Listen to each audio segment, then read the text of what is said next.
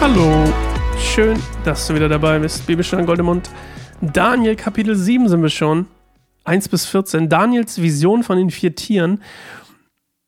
Bevor wir es hören, diese Vision, und das ist das, was ich vorhin meinte, oder was vorhin ist gut, was ich ähm, vor ein paar Tagen zu dir gesagt habe, mit den, mit den Sprüngen in der Zeit. Diese Vision, die hier gleich Daniel uns erzählt, oder von der Daniel gleich erzählt, die spielt ungefähr 14 Jahre vor der Löwengrube.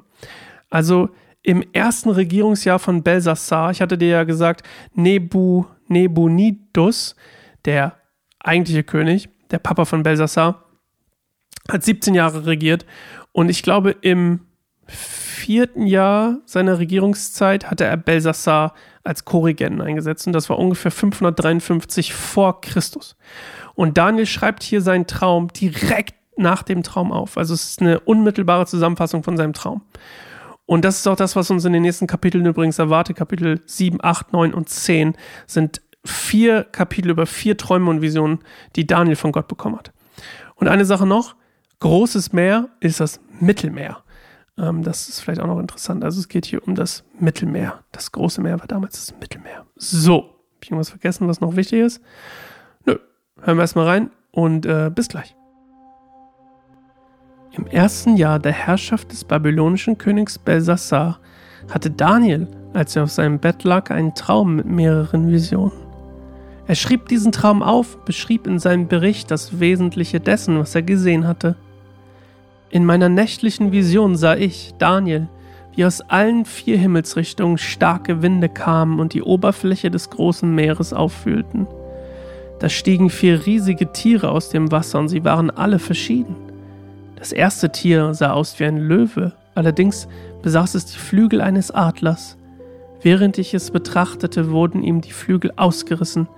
Es wurde emporgehoben von der Erde und wie ein Mensch auf seine Füße gestellt. Dann wurde ihm das Herz eines Menschen gegeben. Dann kam ein zweites Tier. Es sah aus wie ein Bär. Es richtete sich auf einer Seite auf und hielt in seinem Maul zwischen seinen Zehen drei Rippen. Es wurde ihm befohlen, auf, friss dich mit Fleisch voll. Danach sah ich wieder ein anderes Tier. Es glich einem Leoparden, hatte aber vier Flügel auf dem Rücken, wie die eines Vogels, und vier Köpfe. Dieses Tier bekam große Herrschaftsgewalt. Zuletzt erblickte ich in meiner nächtlichen Vision das vierte Tier. Es war grauenvoll anzusehen, schreckenerregend und außergewöhnlich stark. Mit seinen großen Zähnen aus Eisen verschlang und zermalmte es alles, was noch übrig blieb, zertrampelte es mit den Füßen. Es unterschied sich völlig von den ersten drei Tieren, und es hatte zehn Hörner. Während ich noch überlegte, was diese Hörner bedeuten könnten, wuchs plötzlich ein neues, kleines Horn zwischen ihnen und riss dabei drei andere Hörner heraus, die zuvor dagewesen waren. Auf dem Horn waren Augen wie die eines Menschen und ein Maul, das prahlerisch Reden führte. Dann sah ich, wie Thronsessel aufgebaut wurden. Da hinein setzte sich ein sehr alter Mann, um Gericht zu halten. Seine Kleidung war weiß wie Schnee, sein Haar so hell wie die weißeste Wolle. Sein Thron bestand aus Flammen und stand auf Rädern aus loderndem Feuer. Und ein Feuersturm ging von ihm aus. Millionen Engel dienten ihm, 100 Millionen erwarteten seine Befehle. Die Gerichtssitzung wurde eröffnet und die Bücher wurden aufgeschlagen. Dann lenkte der Lärm der großen Sprüche des kleinen Horns meine Aufmerksamkeit auf sich. Ich sah so lange hin, bis das vierte Tier getötet und ins Feuer geworfen wurde. Auch die anderen Tiere verloren ihre Herrschermacht, nachdem die ihnen zugewiesene Lebenszeit vergangen war. Dann sah ich in meinen nächtlichen Visionen jemanden, der kam mit den Wolken des Himmels und sah aus wie eines Menschen Sohn. Er gelangte zu dem alten Mann und wurde vor ihn geführt, und ihm wurden Herrschermacht, Ehre und das Königreich verliehen. Alle Völker, Nationen und Sprachen gaben ihm die Ehre und dienten ihm. Seine Herrschaft ist eine ewige Herrschaft, die niemals vergehen wird. Sein Reich wird niemals zerstört werden. Ja, eigentlich selbsterklärend oder vielleicht so ein paar coole Hinweise, so, die man vielleicht, die du vielleicht oder du, du vielleicht schon, aber ich nicht, als ich es gelesen habe, ähm, so ein bisschen entgangen sind. Löwe und Adler, das erste Tier der Löwe mit den Adlerflügeln. Ähm, Löwe stehen natürlich für Macht und Stärke, Adlerflügel für Schnelligkeit.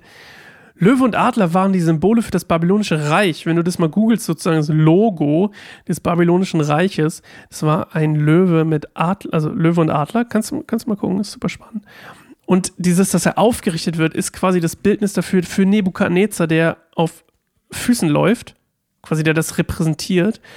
Und das Herz, das menschliche Herz für seine ähm, für, sein, für sein menschliches Herz steht das, also für das Nebukadnezar, für die, das gnädige Herz, was Nebukadnezar am Ende bekommt von Gott.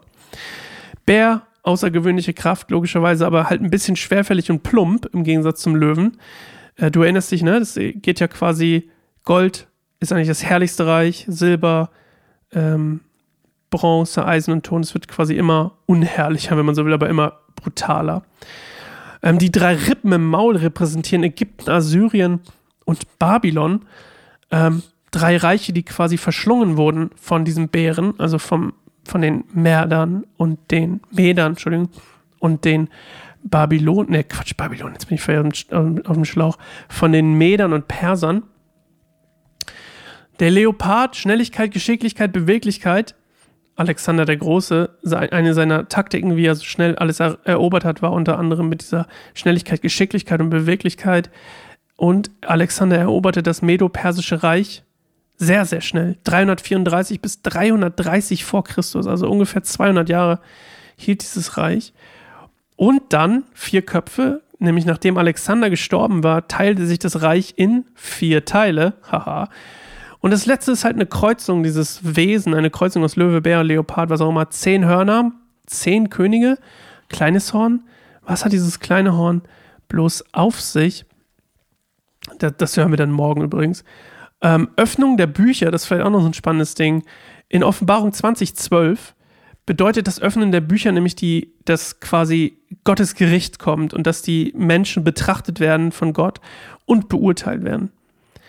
Und das Spannende eigentlich ist ja, dass noch in seinem Bild hier der Sohn ist Sohn, Menschensohn, ne?